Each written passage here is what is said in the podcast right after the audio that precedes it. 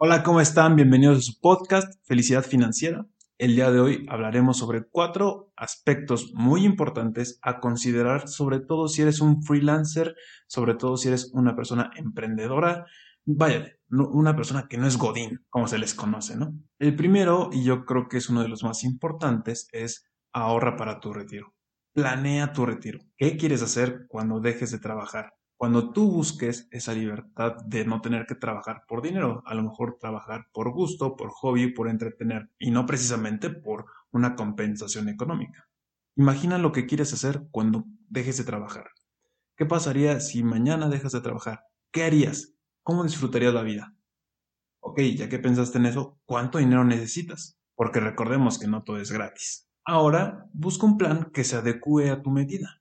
Hoy que estás en tu etapa productiva, en tu etapa de generar ingresos, puedes contratar este tipo de planes, a lo mejor pagando solo 10 años y tener ya tu futuro resuelto, un retiro exitoso, un retiro como te lo imaginas y sin preocupaciones. Si quieres conocer cuál es el mejor plan de retiro a mi experiencia, a mi manera de verlo, te lo dejo en las tarjetas para que lo vayas a ver y más o menos entiendas cómo funciona este rol. Pero si todavía no te queda claro con ese video para qué sirve planear para tu retiro, pues podemos agendar a lo mejor una cita virtual, tú y yo, en donde yo te explique personalmente un plan que incluso hasta se adecua a tus necesidades sobre qué necesitas para tu retiro. Puedes agendar esa cita en el link que te dejo en la descripción.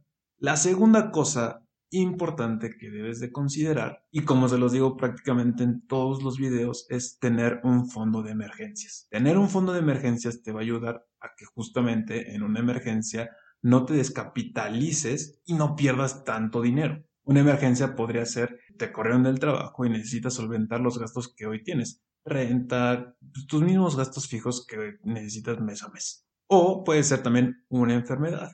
Una enfermedad que necesita de tu dinero porque justamente necesitas ir al hospital y pues pagar tu tratamiento. Como también se los he dicho, yo te recomiendo que tu fondo de emergencias, así lo más más básico, sea tu deducible de tu póliza de gastos médicos. De ahí, intenta crecerlo por lo menos tres meses de tus ingresos, tres meses de tu salario. Es decir, si ganas 10 mil pesos mensualmente, pues bueno, que tu fondo de emergencias sea de por lo menos 30 mil pesos ya está en ti crecerlo a lo mejor a seis meses o a 12 meses de tu salario.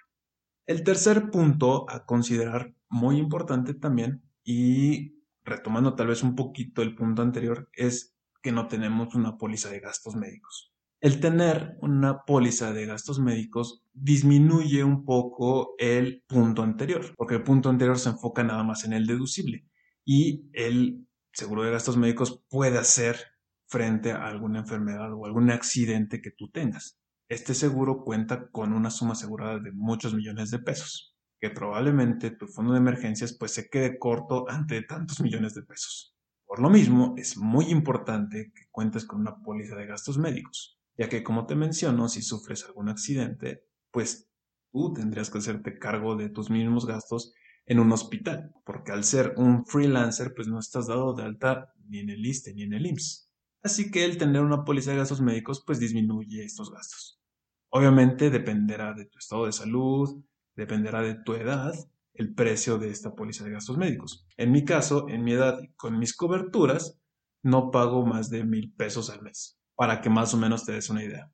Cuarto punto, y no es algo que se mencione en muchas ocasiones, y a lo mejor cuando te lo mencione es, es a lo mejor hasta un poquito extraño, y es que conoce las finanzas de tus padres. Y sí, suena raro, pero pregúntales cómo están sus finanzas, cómo están sus tres puntos anteriores que yo te acabo de mencionar a ti, cómo está el fondo de emergencias de tus padres, tus padres tienen un plan para el retiro, tus padres tienen gastos médicos. Bueno, pues pregúntaselos, porque sinceramente creo que es un punto que puede desequilibrar tus finanzas en un futuro. Y es que si, por ejemplo, no tuvieran una póliza de gastos médicos, pudieran sufrir alguna enfermedad o algún accidente y tú serías el que ayudaría a este tipo de gastos. O si no tienen un plan de ahorro para el retiro, pues seguramente tú tendrás que apoyarlos económicamente. O si no tienen un fondo de emergencias, pues seguramente tú tendrás que apoyar con ese fondo de emergencias.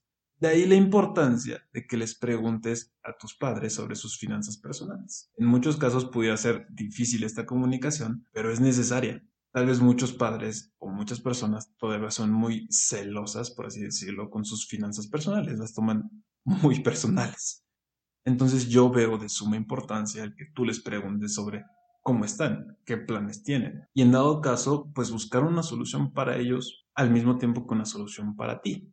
Y me encuentro a diario con comentarios como que es un poco egoísta de su parte el pedirte ayuda a ti como hijo para sus planes, para su plan para el retiro, para su plan de gastos médicos. Pero poniéndolo en perspectiva y alejándonos un poquito del problema, creo que es más egoísta el no tenerlo porque en dado caso de que se presente alguna de estas tres cosas, pues tendrán que pedirte el apoyo a ti y el desembolso será aún mayor, comparándolo a que si hoy te piden ayuda para un plan de gastos médicos o para un plan para el retiro, que definitivamente el precio que pagarías por una póliza de gastos médicos es infinitamente menor que el que pagarías por un accidente o una enfermedad en un hospital privado.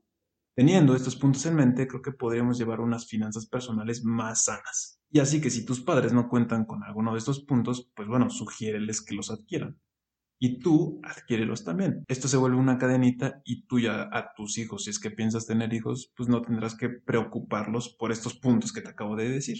Si quieres contratar una póliza de gastos médicos, te sugiero entres al link que te voy a dejar en la descripción para que agendemos una cita virtual y veamos qué planes adecuan a ti, a tu edad y a tu estado de salud. Si quieres más información, puedes seguirme en mis redes sociales, ahí estoy subiendo este tipo de información más seguido por si quieres saber más. Así que nos vemos a la próxima.